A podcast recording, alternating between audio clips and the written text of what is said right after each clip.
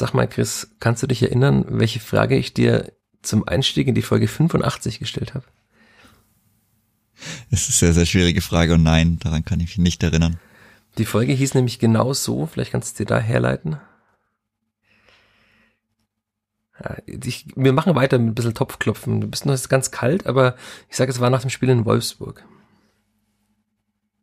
Boah, nach dem Spiel in Wolfsburg, was hatte da die Frage?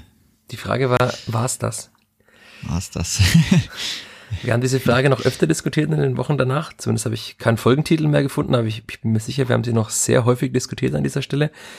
Ja, war's das? Jetzt können wir sagen, das war's. Und damit haben wir auch schon den Folgentitel für diese neue Folge des Vierter Flachpass. Ja, so schaut's aus. Hat es dir auf der Nordtribüne auch so wehgetan, als es dann gewiss war, wie es auch Rashida Susi und den Spielern wehgetan hat? Hast du auch geweint? Nein, geweint habe ich nicht. Also auf der Nordtribüne ging es ja die letzte Viertelstunde dann ganz gut rund. Und ich meine, natürlich ist dann, wenn der Apfel vertönt, ist schon erstmal ein komisches Gefühl und auch danach war es so, naja, ist schon wirklich so ein bisschen so ganz komisches Gefühl, bisschen der Leere und gerade wenn man dann Rashida Susi unten gesehen hat, als er dann, also ich meine, am Anfang ging es ja noch, als er noch abgeklatscht hat, aber dann danach, als er sich, also kurz vorm Interview quasi, da hat man es dann schon gemerkt, als er da vor Block 2 und so stand. Ja, das war schon nicht schön anzuschauen, aber ich selber hab nicht geweint. Das ist doch schön. Ich hoffe, du wirst auch nicht weinen, wenn wir in dieser 95. Folge des Vierter Flachpass nochmal auf das Spiel zu sprechen kommen. Im Vorgespräch hast du ja schon etwas gewütet. Ich hoffe, das äh, kannst du dann in geregelte Bahnen lenken, ob, ob des Gegners, ob der mancher Abwehrleistung. Nein, wir werden über dieses 1 zu 4 gegen Bayer Leverkusen sprechen. Wir werden sprechen über den Abstieg der Spielvereinigung, der jetzt feststeht am 24. April, an dem wir aufnehmen nach dem 31. Spieltag. Und wir werden den Blick natürlich auch noch ein bisschen weiten, denn allzu viel sollten wir über das Spiel jetzt auch nicht mehr sprechen. Wir halten es da vielleicht sogar wie Stefan Leitl. Werden wir sehen nach der Werbung und nach dem Jingle. Der Fürther Flachpass wird präsentiert von Bevestor, dem digitalen Anlagehelfer der Sparkasse Fürth.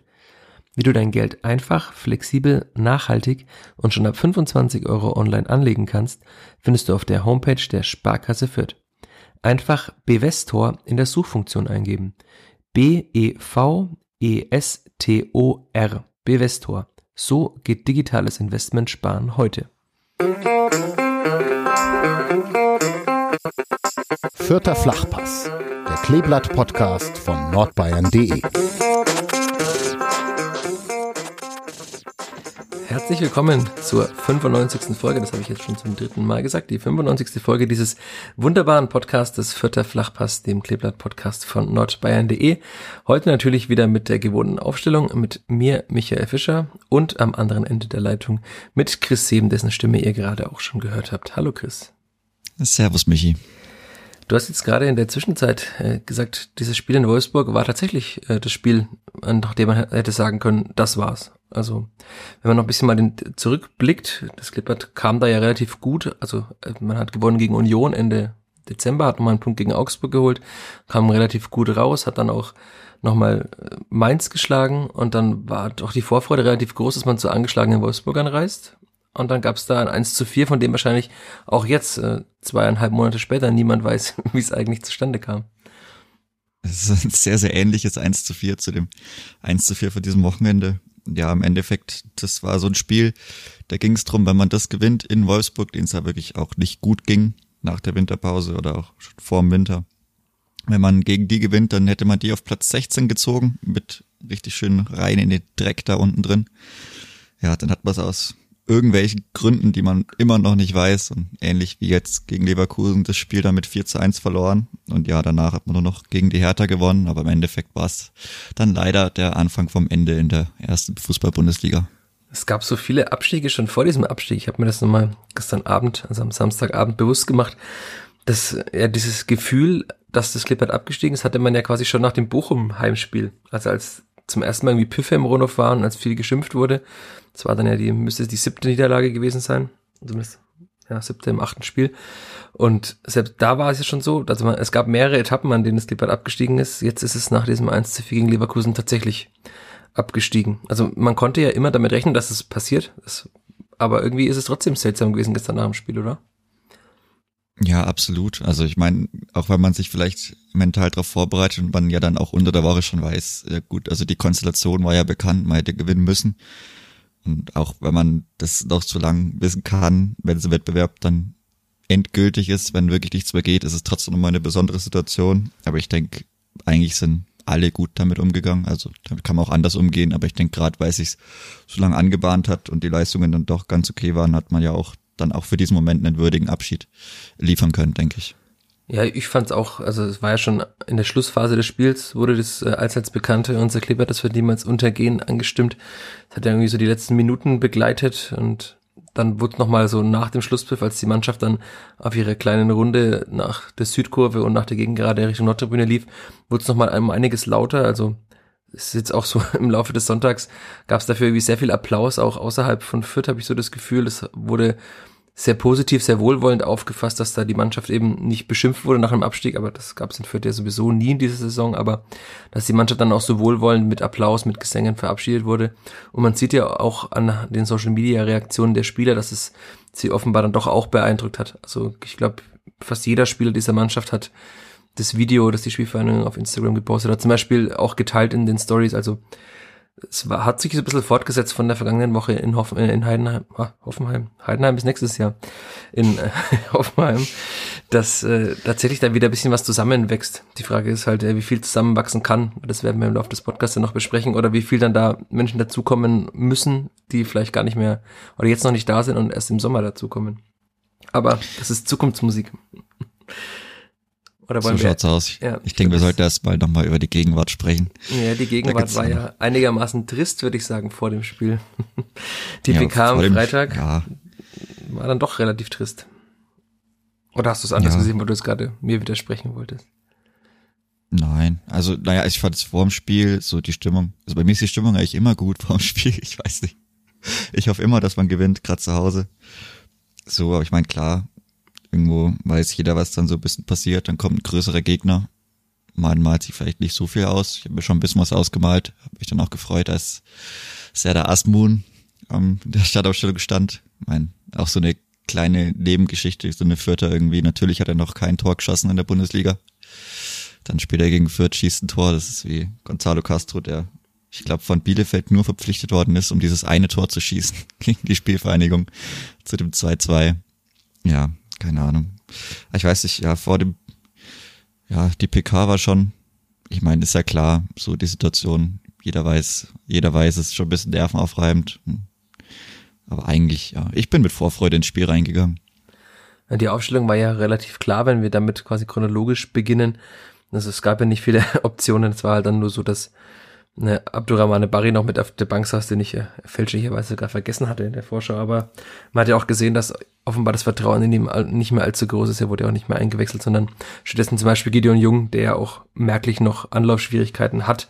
Aber also das ist das Kapitel Barry kann man zumindest wahrscheinlich schon mal zumachen, nehme ich an, nach dem sag mal, Nominierungen der vergangenen Wochen und dass er auch überhaupt nicht mehr mitgespielt hat. Aber ansonsten war das ja eine Aufstellung, wie man sie erwarten konnte. Auch äh, es lief ja auch anfangs ganz gut. Ich habe mir einfach nur aufgeschrieben, Nankam Ausrufezeichen, hatte ich mir auch im Stadion aufgeschrieben. Und also man hat ja schon, ich habe mich erinnert gefühlt an in Juli 2021. Da hat er auch gegen die Hertha so zwei Situationen gehabt, als der Gegenspieler ihn halten wollte und er hat sich einfach losgerissen und ist Richtung Tor gestürmt. Damals hat es nicht geklappt mit dem Tor, es hat auch jetzt nicht geklappt mit dem Tor. Aber das hat kurz nach seiner Superaktion geklappt und Jedro Willems hat getroffen mit seinem schwächeren rechten Fuß. Das war auch äh, technisch, finde ich, sehr gut gemacht. Aber ich würde sagen, 70, 75 Prozent gehören mindestens Jessic Nankam, weil er hat ja nicht gegen irgendeinen Verteidiger gespielt, sondern gegen Jonathan Tah, den er ja, erstaunlich problemlos äh, hinter sich gelassen hat. Und also, ich war begeistert in dem Moment und ich habe mir einfach nur gedacht, was wäre gewesen, wenn? Ist dir das auch durch den Kopf gegangen? Das geht einem öfter durch den Kopf. Ich denke, nach so einer Saison mit so viel Ausfällen, mit, ich meine, in allen drei Faktoren, wenn man sagt Spielglück, Transfers und Verletzungen, hat man dreimal komplett Pech gehabt, sage ich jetzt einfach mal, um es nicht auszudrücken. Und na klar, wenn man das sieht, Jesse Gangam, der wirklich trotzdem auch noch nicht bei 100 Prozent sein kann, das ist einfach so. Und er hat ja auch viel mehr gespielt, als man das normalerweise bei einer normalen Risikoabwägung machen würde. Also Dafür hat er sehr, sehr gut gemacht. Und na klar, das erste Tor, da setzt er sich super durch. Ich glaube so, die, die allererste Aktion gegen Tar, da stand Tar nicht so gut. Ich glaube, da hat er auch ein bisschen, oder ist ein bisschen zurückgeblieben, weil sonst ein Elfmeter hätte werden können. Bin mir nicht sicher, ob das direkt am Strafraum war, als er dann so an ihm vorbeikommt. Mhm. Aber logisch, ich meine, er, er bleibt gut dran, setzt gut nach und bringt ihn dann noch zu Willems rüber, der dann auch wirklich mit dem schwachen Fuß einen sehr, sehr sauberen Schuss rausbringt. Also das schaffen nicht alle Linksfüßer in der Mannschaft so mit dem schwachen Fuß. Ja, schaffen es auch ja. manchmal nicht mit dem starken Fuß. Ja, das ist noch ein anderes Problem, aber ich meine, Willems war ja einer der Kandidaten, die noch treffen sollten. Du hast es gesagt, er wird noch treffen. Also, ja, muss ja so sein. Zuerst alles hier gehört in diesem Podcast. Und danach dachte man, das würde dem Clipboard Auftrieb geben, hat auch so gemerkt, dass im Stadion die Stimmung relativ dann nochmal ein bisschen lauter wurde alles. Es war nochmal ein bisschen positiver. Und dann kommt diese Ecke und ich denke mir, okay, was ist jetzt passiert? Also das ging so schnell im Stadion, ich habe das auch gar nicht, also in dem Moment sieht man das ja auch nicht, hast du es gesehen vielleicht, dass der Ball da eigentlich von Gotha weitergeleitet wurde zu Schick, der den Ball ja auch niemals so im Tor unterbringen wollte. Also es war auch schon wieder Pech des Kleeblatts, wo wir vorhin beim Thema Pech waren. Das Schick den Ball eigentlich überhaupt nicht erwischt, aber ihn genau so erwischt, dass Linde ihn nicht mehr fangen kann.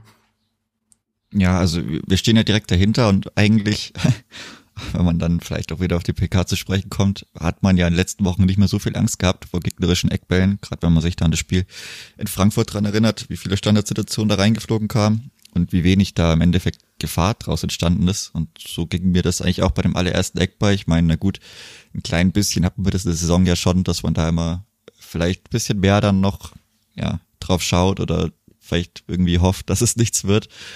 Aber ja, der Ball kam dann in die Mitte und da habe ich mir schon gedacht, okay, es war irgendwie sehr komisch, dass er dann Richtung Fünfer geht aus der Situation und dann, ja, ich glaube, Linde hätte den Abpraller von Ricotta gehabt. Schick kommt irgendwie hin, das weiß er selber nicht wie. Und alle haben halt gedacht, es wäre abseits, weil er auch relativ klar dastand und hat man schon gemerkt, aber nachdem der VR länger als zehn Sekunden gebraucht hat, hat mir, habe ich mir da schon gedacht, oh Mann, der kam bestimmt vom eigenen Mann. Und so war es dann auch.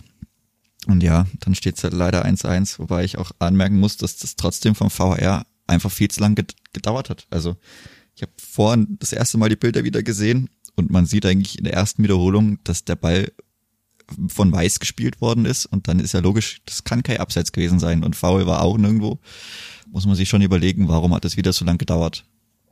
Also es naja. ging ja verhältnismäßig schnell sogar für VR. Ja, aber, aber also die meisten sind nicht so klar. Wir standen da schon äh, blöd da und halt, nachdem man so nach zehn Sekunden gemerkt hat, okay, die prüfen wirklich was. Da habe ich schon gedacht, der kam vom eigenen Mann und dafür hat es dann wieder zu lang gedauert, meiner Meinung nach, weil das wirklich, es war ja eindeutig auf den TV-Bildern. Also man kann ja nicht mal sagen, man muss das sonst wie irgendwie ranzoomen oder das noch aus einer anderen Perspektive anschauen, was weiß ich, vielleicht wie in München, wobei das da auch eigentlich logisch war. Aber naja, das muss man in der ersten Ding sehen und ich meine, dann kann man das auch schneller zurücknehmen, diese gehobene Fahne. Aber es ist, wie es ist. Es wird sich wahrscheinlich niemals bessern. Ich glaube nicht dran. Das heißt, wir halten fest, VR abschaffen.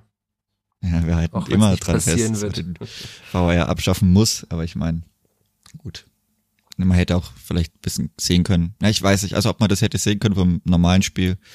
Weiß ich jetzt nicht, wie der Schiedsrichter stand. Es war schon schwierig. Also ging ja auch relativ schnell. Da war viel Gewusel, aber auch natürlich super doof, wie der Ball da vom Schienbein irgendwie Richtung eigenes Tor geht von Rigotta und naja, das, das passt halt irgendwie auch ein bisschen zur momentanen Situation ja. von Branimir Gotha, dass ihm genau das dann ja. passiert. Also ja, hat nur noch gefehlt, dass er von seinem Fuß direkt ins eigene Tor gegangen wäre, nach acht oder neun torlosen Spielen. Also, das ist dann, es ist halt einfach bitter, weil auch in diesem Spiel hat man dann wieder gesehen, dass Branimir Gotha immer will. Er hat nachher ja auch gesagt, ich liebe diesen Verein, da kommen wir später noch drauf. Und er sagte, ich glaube, das hat man gesehen, weil ich immer alles gegeben habe. Das konnte man in, in keinem Spiel absprechen, aber tatsächlich war auch dieses Spiel jetzt wieder ein ich würde es mit glücklos beschreiben von Branimir Gutta. Und da passt halt dann ins Bild, dass er leider auch den Ball dann da Richtung Schick befördert, der ihn irgendwie im Fallen, Hacken, was auch immer, dann hinter die, über die Linie bringt.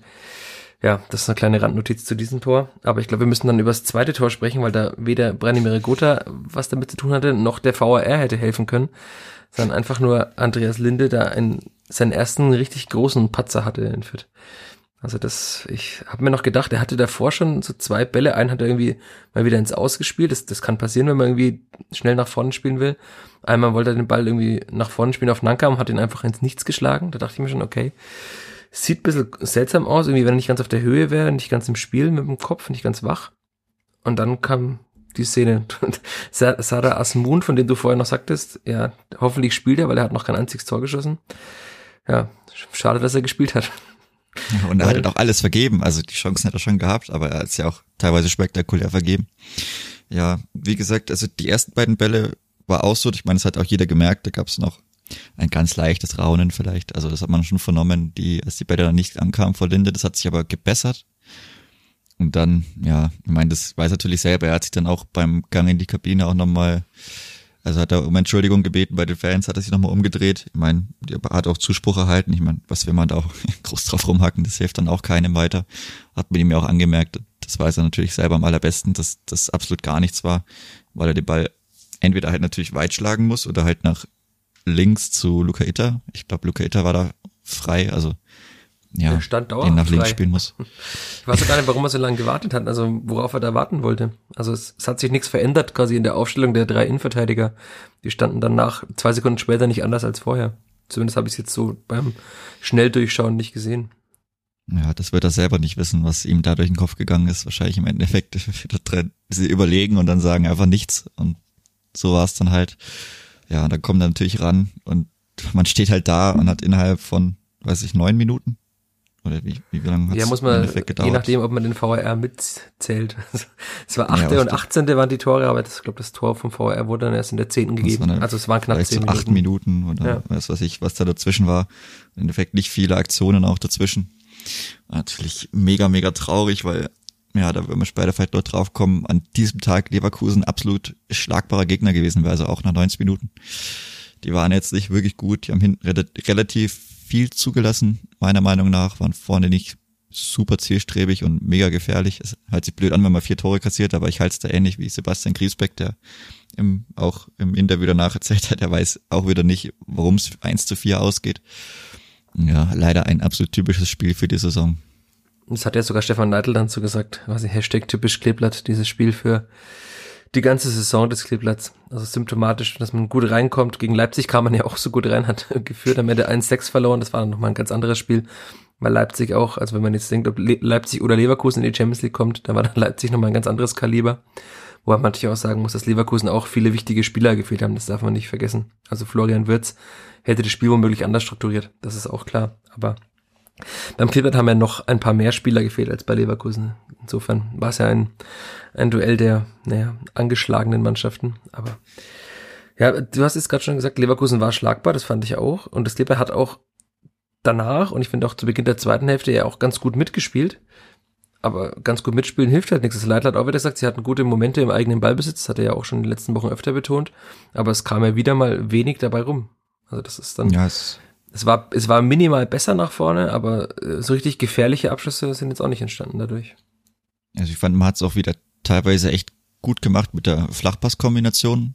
Da waren teilweise, ich glaube, über fünf Stationen Staffetten dabei, die gut durchgingen, auch über die Flügel kam man teilweise recht gut durch und dann, ja, aber natürlich haben einfach die Abschlüsse gefehlt. Also Gefahr wirklich aufs Tor. Für den Torhüter gab es wenig, Gefahr für die Abwehr gab es viel, meiner Meinung nach, für Leverkusen.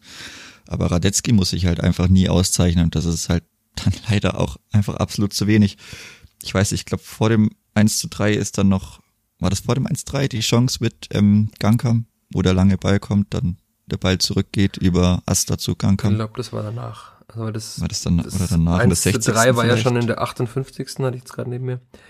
Das war, das war dann vielleicht direkt äh, danach. Genau danach. Sogar? Ja, ich habe gerade nochmal okay. meine Notizen und den Live-Ticker auch aufgemacht. Ja, 58. Tor Paulinho, übrigens auf Vorlage von Sada Asmun. Ja. Und das 60. war dann die Chance von Jessica Bodenlos verteidigt, leider. Also, ja, ich glaube, wir sprechen erst über das 1-3 und dann über Jessica Nankam nochmal.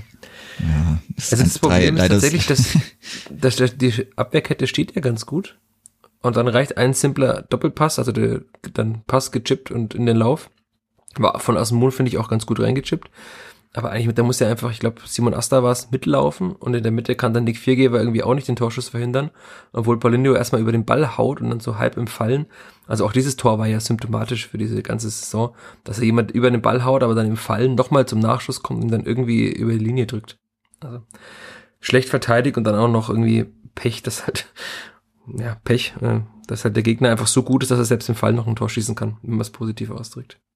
Ja, das war auch, das war auch, auf, das war das Tor ist dann auf der Gästeseite gefallen, aber auch von, von weit weg sah das sehr, sehr traurig aus, wieder symptomatisch. Das hatte man eigentlich recht gut abgestellt, meiner Meinung nach. Das war Anfang der Saison, also mal ein bisschen Winter schlimmer, dass man manchmal diese Gegentor hatte, in dem man einfach nicht in den Zweikampf kam, wo man gefühlt zehn Sekunden lang drum bettelt, dass die Mannschaft oder die Gegner sich immer weiter rankombiniert. Und so war das dann auch. Ich glaube, man hatte fünf oder sechs Spieler auf der Seite und das sind zwei Gegner und man kommt einfach nicht in dieses direkte Duell. Natürlich ist der Ball dann nicht schlecht gespielt, das mag schon sein, aber irgendwie, das waren zwei blaue gegen viele weiße und man kommt nicht mal ansatzweise in den Zweikampf. Ja, wieder ein leider als drittes symptomatische Tor für die Saison. Also, was wir mal da halt machen und dann war es fast schon, fast schon durch eigentlich. Ja, es hätte nochmal spannend werden können, wenn Jessic Nankam den Ball richtig getroffen hätte. War irgendwie seltsam. Also er hatte ja relativ viel Zeit da. Der Ball kam irgendwie hoch in den Strafraum und er könnte ihn Volley nehmen und hat ihn auch versucht, Volley zu nehmen, aber es war jetzt ja nicht unter recht viel Gegnerdruck. Also ich weiß nicht, ob er da, das ist wahrscheinlich genau sowas, dass er eben noch nicht bei 100 Prozent ist. Also das halt ja, und in Topform stellt das, weiß er, wie der Ball kommt, stellt sich zum Ball, erwischt ihn perfekt und im Zweifel macht er ihn so rein wie Jedro Willems zu Beginn des Spiels. Und das war eben leider nicht der Fall. Ja, und äh, dazu kommt noch, dass ja davor ähm, dieser Zweikampf, ich glaube, Asta Bakker, wo Asta mhm. dann so reinspringt und den Ball spielt, oder ich weiß nicht, ob er, also Bakker trifft auf jeden Fall nicht den Kopf und es war auch relativ weit weg, aber da haben alle, also erstmal auf Elfmeter reklamiert, war natürlich nichts, aber es kann dann das auch sein, dass er nicht 100 Prozent vor, dass die Nordtribüne Elfmeter reklamiert und man sieht dann relativ deutlich, dass da einfach gar nichts war. Nee, aber das war auch, ist eigentlich recht deutlich zu sehen, dass es jetzt nichts Elfmeterwürdiges war. Aber ich weiß nicht, auch die Spieler so, bisher hat man es gemerkt. wenn er da 100% im Fokus ist, also den Ball kann er auch treffen. Der war jetzt schon schwer, keine Frage, aber nicht zu schwer. Und wenn er vielleicht noch mehr Überblick hat, dann nimmt er den Ball auch nochmal runter, weil er wirklich sehr, sehr frei war da in der Mitte. Und ja, leider den sollte er halt auch machen, aber ich will ihm da auch gar keinen großen Vorwurf machen, weil es so lang raus war. Ja, im Endeffekt, also den kann er machen. Das hat mich ein bisschen und, an ja. Sasaka Lajcic erinnert, der in Fürth ja auch sein erstes Spiel gemacht hat und auch ähnlich freistand und dann diesen überhasteten Verrückzieher gemacht hat, wo man sich auch gedacht hat, ja, das war das erste Spiel nach seiner Verletzung, wenn er die ganze Saison durchgespielt hätte, hätte er ihn wahrscheinlich mit Leichtigkeit über die Linie gedrückt und das glaube ich auch bei Jessic Nankam. Also ich will ihm da auch keinen Vorwurf machen. Das ist eine klassische Frage des Rhythmus. Ja, genau. Er, er, war ja auch das Problem. Er, er, musste halt einfach spielen, weil einfach niemand anderes mehr da war und in Klammern, weil man Dixon Abiyama es nicht zutraut, offenbar da zu spielen nach dem Spiel in Hoffenheim.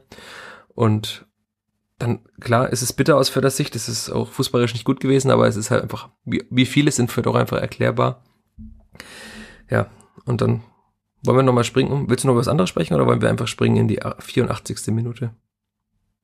Ich glaube, ich wüsste jetzt nicht mal, worüber man noch unbedingt reden muss. Also, also man könnte das äh, Tor des Jahrhunderts von Simon Asta, das nicht gefallen ist. Ja, gut. Sprechen. Aber das war, war auch, das war auch wieder symptomatisch, weil danach wurde traurig. wie er das mit der Hacke da macht, eigentlich auch noch aus dieser Situation gut rauskommt mit diesem Schuss per Hacke. Aber eigentlich war es davor einfach schlecht gemacht, weil er den Ball verstolpert. Also er läuft aufs Tor zu. komplett leider, ja. Und vertändelt komplett den Angriff. Also, auch, aber trotzdem muss ich sagen, Simon Asta, also dafür, dass er so wenig gespielt hat die letzten Jahre, war das trotzdem ein gutes Spiel auf dem Bundesliga-Niveau. Das muss man dazu sagen. Auch wenn er seine Aktien drin hatte beim 1 zu 3 und auch da das nicht gut gemacht hat, aber man konnte ihm auch keiner nicht vorwerfen, dass er nicht dauerhaft gewollt hat. Ich finde das auch immer bisschen schön zu sehen, dass halt ein Spieler auch mal die Faust ballt oder einmal war, glaube ich, ein Foul an der Gotha, bilde ich mir ein, hat er danach dann an der Seitenlinie in der ersten Hälfte schon relativ hart äh, gegrätscht und sich gedacht, okay, euch zeige ich es jetzt mal. Also ähm, fand ich ganz schön, dass ja jemand auch mit vollem Einsatz dabei ist und kann man sich nur wünschen, dass er auch noch länger beim Kleeblatt spielt, weil Marco Mayhofer ja wahrscheinlich so schnell nicht zurückkommen wird.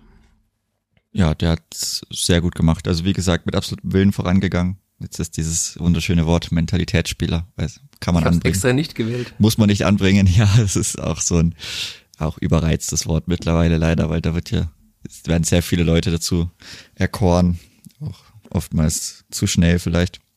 Nein, aber bei ihm merkt man wirklich, dass er will, dass er Bock hat und das zeigt er auch. Und ich denke, also für die zweite Liga wird es auf jeden Fall reichen. Wenn auch bisschen in der Offensive noch bisschen Gefahr dazu kommen muss, aber das ist auf beiden Außenverteidigerpositionen so. Auch bei Luca Itter, wenn man da wieder reden möchte oder auch nicht, was da in die Mitte kommt. Ah, schwierig. Weiß ich nicht. Und wir hatten die Freistoßthematik ja auch. Das war auch symptomatisch vielleicht, wenn man das noch als letztes vorm, vorm Tor noch anbringt. Ich glaube, der erste Freistoß in der zweiten Halbzeit, Julian Green von Feldposition halb rechts. Alle, alle freuen sich auf die guten Freistoß, er tritt den Freischuss und er fällt halt am ersten Verteidiger im 16er wieder runter und wieder absolut gar keine Gefahr drin. Das ja, muss auch besser werden. sich mal Spiele des SV Sandhausen anschauen.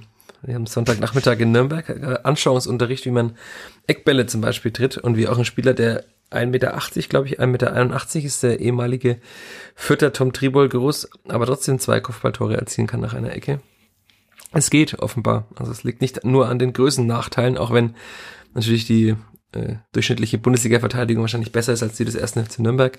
Jetzt auch ganz ohne Häme, aber es sollte ein Fakt sein.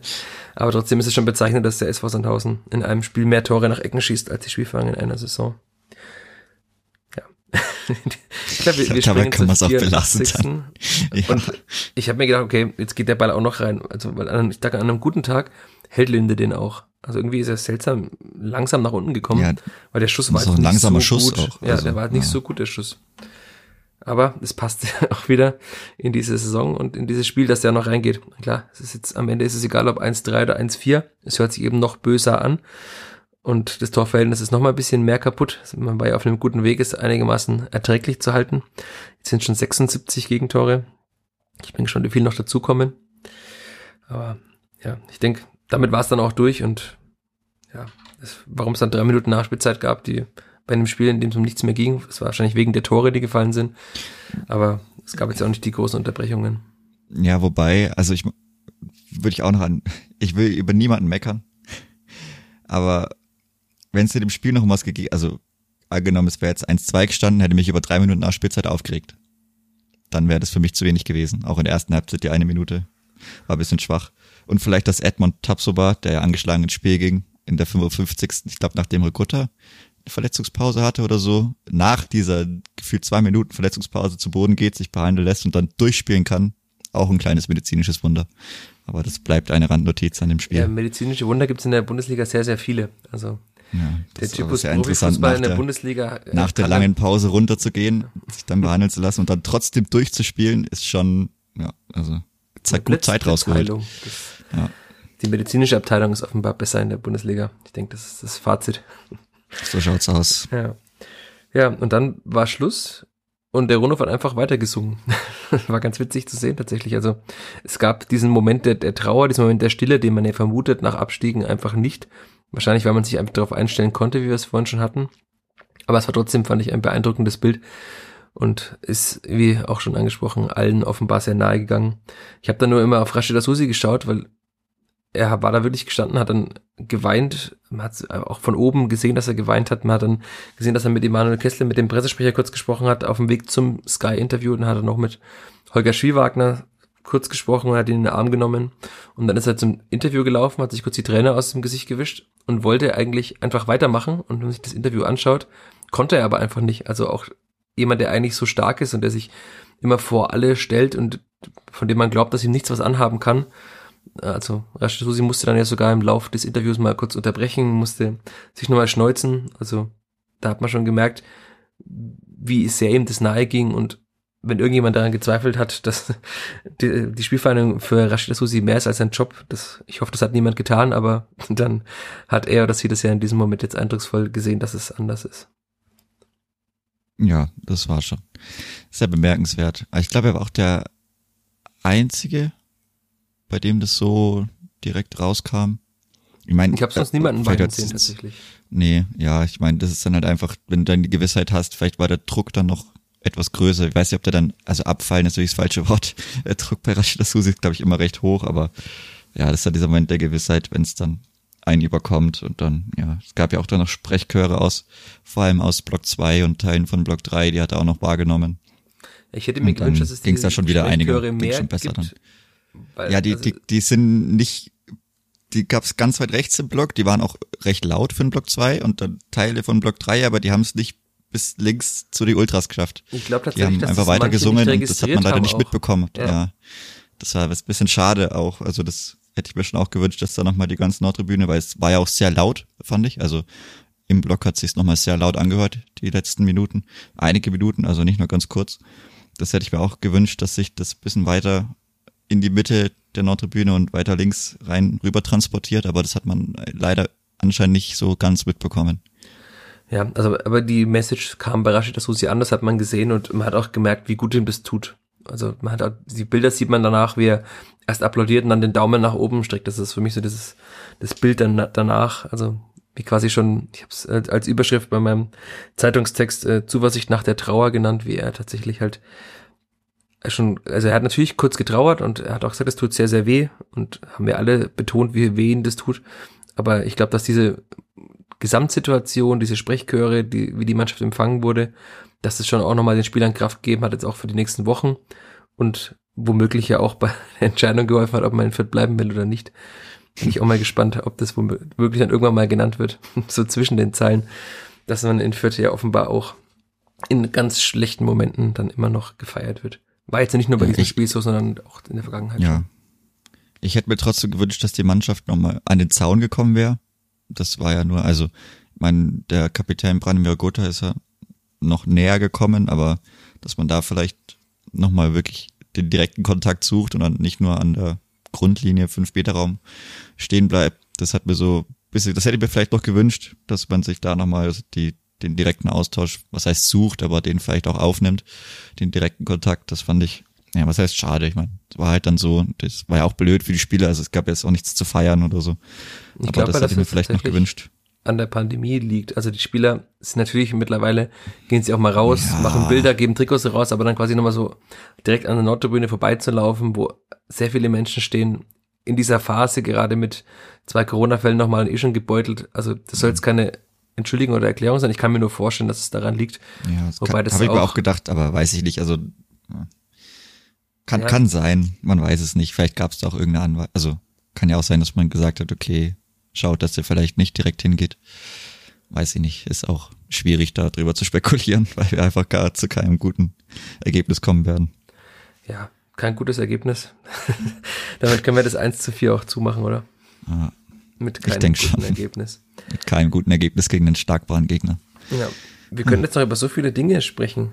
Ähm, wir können über Stefan Leitl sprechen, wir können über Branimir Gotha sprechen oder wir können die beiden Punkte einfach mischen und sagen, es ist schade, dass sich keiner der beiden Führungspersönlichkeiten auch nach dem Abstieg eindeutig zum Kleeblatt bekannt hat.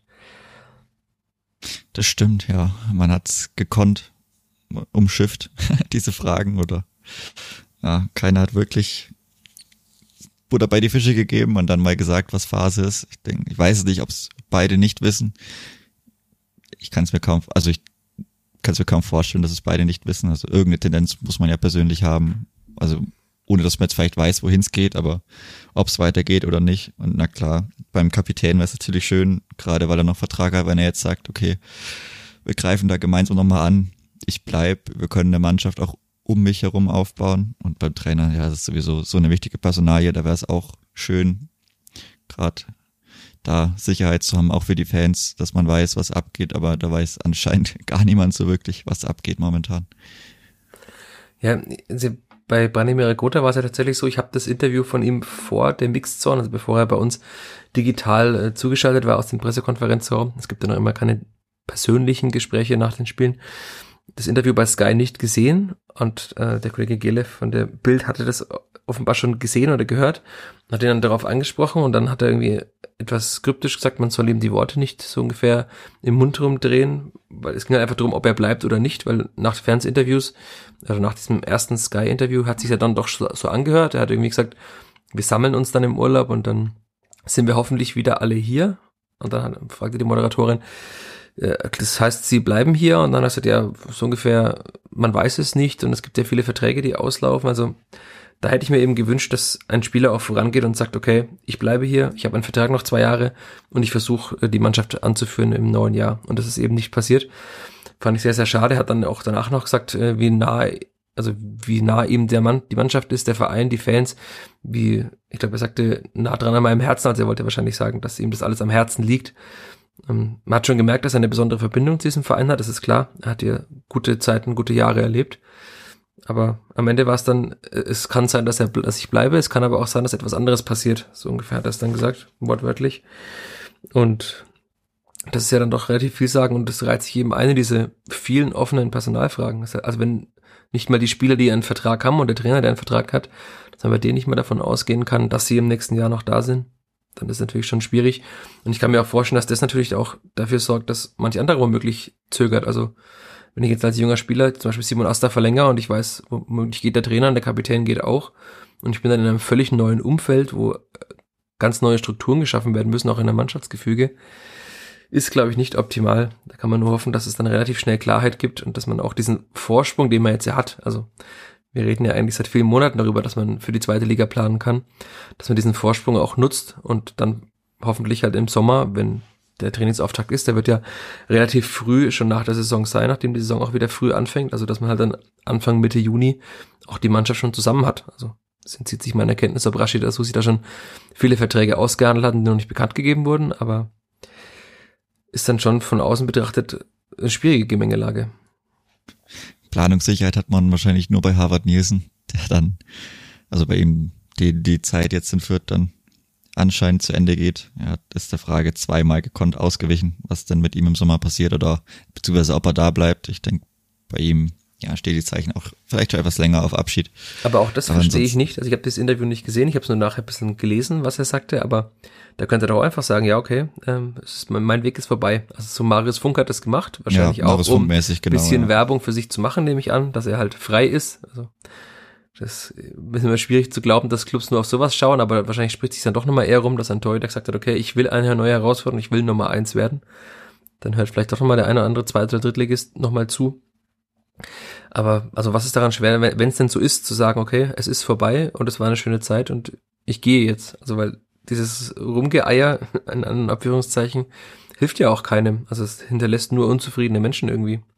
Genau, also ich glaube ja auch nicht, dass es, ich denke, dass es jemandem schaden würde. Also es war ja auch schöner, einen Abschied zu bereiten, anstatt dass man jetzt sagt, ja, keine Ahnung, keine Ahnung, keine Ahnung, und dann kann man niemanden wirklich verabschieden und im Sommer sind alle weg. Also ist ja auch blöd. So, wenn man das dann selber schon weiß, dann kann ich auch sagen, einfach, ja, wie gesagt, zwar schön, so und so, aber jetzt ist halt die Zeit vorbei, ich muss mir was anderes suchen und dann kann man die Leute ja auch ordentlich verabschieden. So ist es natürlich ganz, ganz schwierig, auch für die Fans, da wirklich das einzuordnen, das mitzunehmen. Aber das ist jetzt leider so mittlerweile auch im modernen Fußball vielleicht, dass man sich, keine Ahnung, dass man gar keine Bekenntnisse mehr so wirklich bekommt. Ja, ist ein bisschen schade. Ja, ich bin gespannt. Das Halbspiel gegen Dortmund wirst du ja besonders verfolgen, weil du gesagt hast, da wird das Clippert nochmal gewinnen. Ich bin mhm. sehr gespannt, ob das da und wie das da gewinnen wird. Aber zuletzt wurde ja eigentlich immer vor, also als noch Zuschauer im Rundhof waren, am letzten Heimspiel wurden Spieler verabschiedet. Und das natürlich, würde sehr seltsam aussehen, wenn man jetzt dann einfach nur äh, Marius Funk verabschiedet, weil es der Einzige ist, der gesagt hat, dass er geht. Also wenn man und, diese und die auslaufenden Verträge werden eigentlich auch verabschiedet. Normalerweise. Ja. Also dann müsste Harvard Nielsen auch verabschiedet werden. Ja, okay. Dann sind es zwei. Oder noch, also, also, ob man jetzt Sascha Brüchert verabschiedet, das weiß ich nicht, weil ich glaube, dass das dann, Stimmt, dann würde, hätte es auch den An Anstrich, dass es äh, endgültig sei. Und nach allem, was man hört, ist es ja nicht endgültig, dass er geht. Und es ist immer noch in der Schwebe, ob er in der kommenden Saison beim Cleveland ist oder nicht. Dann ja, Harvard Nielsen, denke ich, der ist ja dann verletzt, der ist auch besser zur Verfügung. Das ist ja auch immer so eine Sache.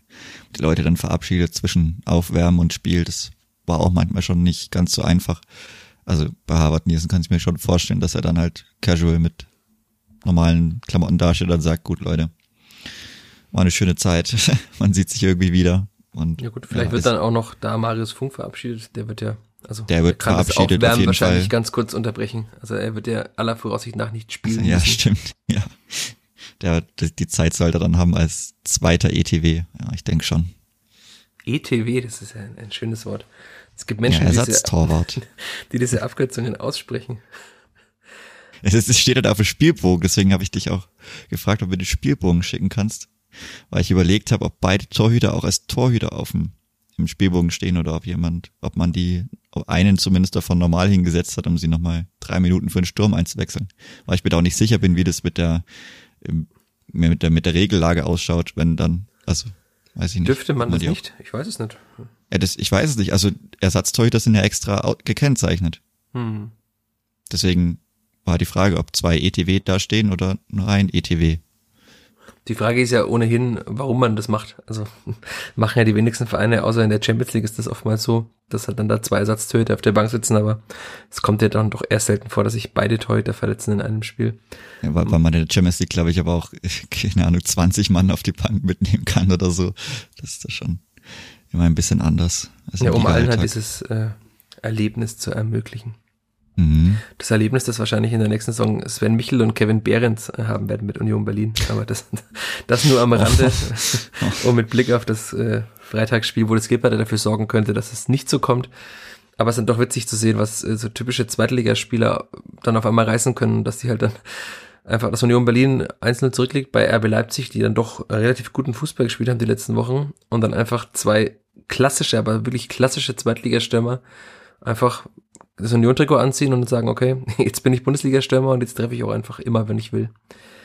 Ja, ähm, wir werden sehen, ob sie vielleicht am kommenden Freitag auch wieder treffen. Da wird ein anderer Ex-Unioner, Sebastian Griesbeck, auch noch etwas mitreden wollen, dass da keiner von beiden trifft. Mhm. Aber ja, ich denke, wir haben jetzt schon auf den Freitag geblickt, mit Blick auf die Uhr auch. Wir müssen es ja nicht unnötig in die Länge ziehen. Wir harren der Dinge, wir warten auf den 30. April, diesen ominösen Tag, an dem Stefan Leitl äh, womöglich äh, seine Ausstiegsklausel bis zu dem Zeitpunkt, er sie gezogen haben muss. Äh, es ja, gibt unterschiedliche Angaben dazu. Der 30. April wäre der kommende Samstag nach dem Spiel gegen Union. Das heißt, wir werden aller Voraussicht nach auch in der nächsten Folge dieses wunderbaren Podcasts über Stefan Leitl sprechen können und über einen, vielleicht den ersten Auswärtssieg der Saison. Zwei Spiele hat man noch. Zwei Spiele hat man noch, das Jetzt hat man leider nur noch ein Spiel für den ersten echten Heimsieg, zwei Auswärtsspiele. Ich weiß nicht, bei Union.